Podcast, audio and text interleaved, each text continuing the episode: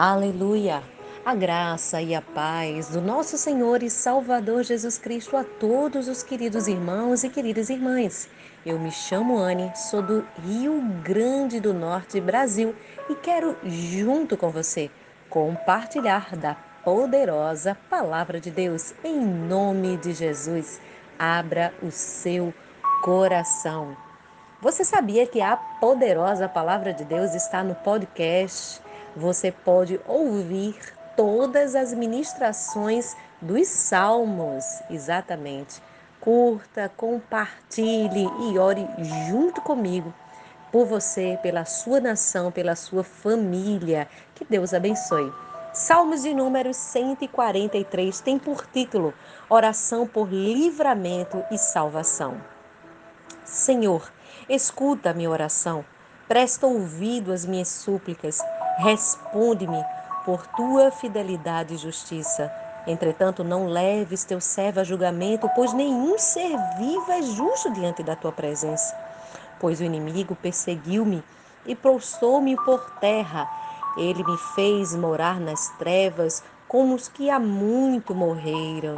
Esmurece em mim meu espírito, meu coração dentro de mim está em pânico. Lembro-me dos dias de outrora, medito em todas as tuas ações, reflito sobre as obras de tuas mãos. Estendo para ti as minhas mãos, eis-me diante de ti, qual uma terra sedenta. Depressa, responde-me, ó Eterno, porquanto meu espírito desfalece.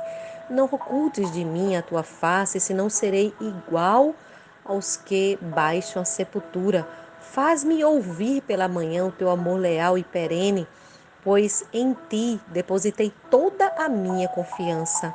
Dá-me a conhecer o caminho que devo seguir, pois a ti elevo a minha alma. Senhor, livra-me dos meus inimigos, pois me refugiei junto a ti.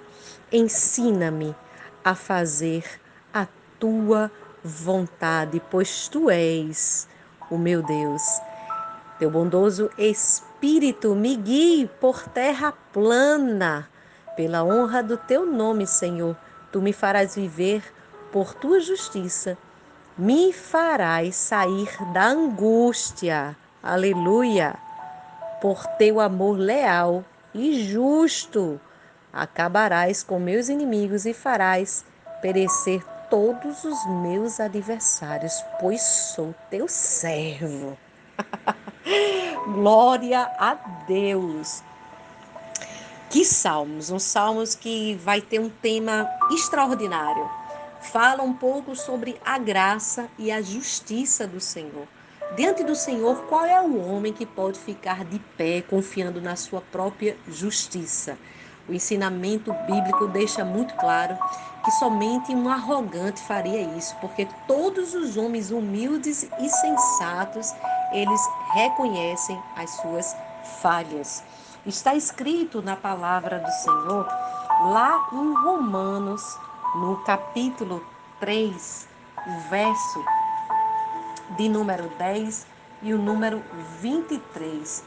Olha o que diz: como está escrito, não há nenhum justo, nenhum sequer. E o verso 23 diz: Porque todos pecaram e destituídos foram da glória de Deus. A Bíblia ainda diz que aquele que diz que não pecou, esse faz de Deus um mentiroso. Então, Davi, ele não era nem orgulhoso nem insensato. Ele tinha confiança na sua comunhão com Deus. E ele apresenta esta forma equilibrada de encontrar em Deus a justiça e também receber dele a sua graça. Verso 1 e 2 aqui desses salmos é tremendo porque o salmista ele está pedindo para que Deus responda a ele por sua fidelidade e justiça.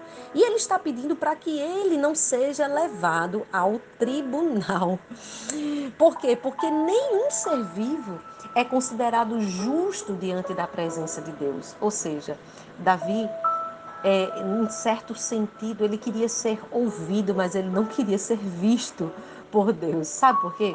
Ele buscava o socorro divino diante dos seus perseguidores que estavam afligindo a ele e desejava que Deus de fato ouvisse suas petições, mas ele sabia que se Deus olhasse bem para ele no quesito da vida dele, encontraria falhas dele. E por causa disso, Deus entraria em juízo.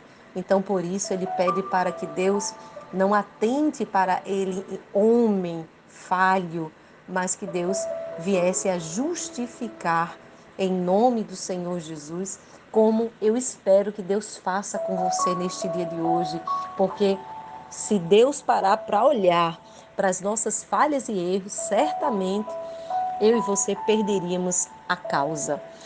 O verso 3 e 4, Davi, ele vai falar sobre o estado em que ele se encontrava, um espírito esmorecido. Dentro dele, ele estava em pânico. Quem não já passou por essa fase? Talvez você tenha tido literalmente a síndrome do pânico, mas esse pânico aqui que Davi se refere é porque ele não estava mais achando forças em si mesmo para aguentar a pressão e ali ele estava buscando um socorro divino. Eu acho que todos nós, em algum momento, já passamos por situações desesperançosas e desesperadoras. Há situações na vida que somente Deus é capaz de consolar e de oferecer refúgio. E que eu acho interessante é Davi refletir sobre as obras da mão de Deus diante desse desespero da sua alma, desse pânico da sua alma, e ele pedir para que Deus fosse o seu refúgio. Tremendo. Ou seja, um contraste tão importante, esse verso 2 também com o verso 5 e o verso 6 porque de fato o homem examina as obras de Deus, fica admirado, busca se aproximar do seu Criador, mas quando Deus examina bem as obras do, dos homens, ele também vê as suas impurezas, imperfeições e ele está sempre disposto a ajudar aquele que tem um coração quebrantado e contrito. Preste bem atenção nessa palavra coração quebrantado e contrito. Por isso que no verso 7 ele vai dizer: depressa responde-me, Senhor, porque o espírito dele estava desfalecendo. Davi expressa a urgência do seu pedido. Há coisas que a gente quer que Deus faça para ontem, não é verdade? Ele reconhece a minha e a sua fragilidade. Ele sabe quando nós estamos em perigo e aparentemente é, estamos para além dos nossos limites. E por isso, do verso 8 ao 11, Davi, ele vai dizer que de manhã ele almejava ouvir o amor leal de Deus, porque ele tinha depositado somente nele a sua confiança. Ele vai pedir uma coisa: dá-me a conhecer o caminho que devo seguir. Muitas vezes existem caminhos que aos meus olhos e aos teus olhos parecem até ser perfeito, não é? Só que é Deus que dá a última palavra e que determina. O nome disso se chama perfeita vontade do Senhor. Por isso mesmo, ele disse: Livra-me dos meus inimigos, porque eu me refugiei em ti. Ensina-me a fazer a tua vontade e que teu espírito me guie por terras planas tremendo. Davi ele entendeu que a salvação vem exclusivamente da graça de Deus. A resposta para o seu apelo não viria pelo seu mérito, mas pelo caráter de Deus, por seu amor leal, por sua justiça. Há várias grandes orações na, na Bíblia, na palavra de Deus, que também se baseiam nessas qualidades de Deus e não dos homens. Por exemplo, Daniel, quase 500 anos depois de Davi, ele mostra esse mesmo entendimento quando ele orou em Daniel 9:18, porque não lançamos as nossas súplicas perante a tua face, fiados em nossas justiças, mas em tuas muitas misericórdias. Já pensou? Se Davi fizesse suas petições na base da sua própria justiça, certamente Deus não o teria ouvido. Eu pergunto, você está confiando em si mesmo? A Bíblia vai dizer que o coração do homem é tão enganoso, é por isso que a gente tem que apresentar as nossas causas perante o Senhor. Então, qual seria a diferença de Davi dos seus inimigos? Se todos os homens são de fato pecadores, por que Deus está julgando a favor de Davi e contra os seus perseguidores? Uma boa pergunta que merece um esclarecimento. Apesar da sua inabilidade de fazer alguma obra por seu próprio mérito para satisfazer o coração de Deus, Davi entendeu a necessidade de buscar o conhecimento dele e principalmente de viver conforme a vontade do Senhor. Ele pediu para Deus ensiná-lo. Coisa boa a gente ter um espírito ensinável. Ele pediu para que Deus pudesse guiar ele no caminho. A diferença de Davi para os seus inimigos está justamente na reação diante das lutas. Davi procura andar conforme a vontade do Senhor, enquanto os seus adversários se rebelam contra o seu Criador. Davi, apesar do pecado, se mantém na presença de Deus, pedindo a Deus misericórdia, pedindo para que Deus o livrasse, o libertasse Nenhum de nós merecemos o favor de Deus, mas se nós buscarmos andar conforme a vontade do Senhor, então poderemos ter a convicção de que diante das nossas orações, das nossas súplicas, Ele estará inclinando os seus ouvidos, nos concedendo Sua graça e principalmente a Sua misericórdia. Que você possa lembrar desta oração de Davi.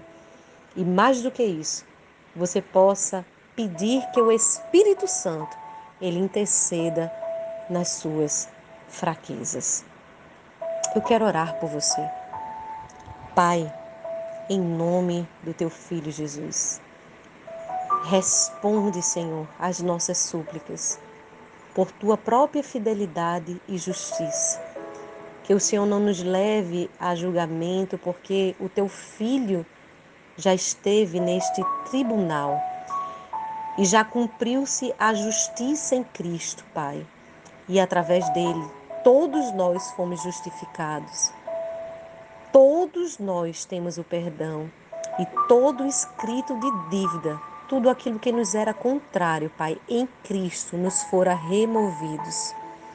Pai, que o nosso espírito, o nosso coração, não haja pânico, amargura, tristeza, angústia ou desespero, mas que em nosso espírito haja o domínio, o controle, o perdão, o amor do Senhor.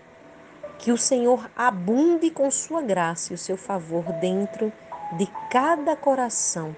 Nos refugie em ti. Ensina-nos, ó Pai, a fazer a tua vontade Seja bondoso para conosco, Espírito de vida, nos livra da lei do pecado e da morte, nos guia por caminhos planos para que os nossos pés, andando firmes, não tropecem. Tira o teu povo de todo quadro de angústia, de tristeza, de depressão, de opressão maligna. Pelo poder e autoridade que há no nome de Jesus eu oro, anulando e repreendendo todo mal, Senhor, em nome de Jesus, o teu filho, e já te agradecendo. Amém e amém. Que Deus te abençoe.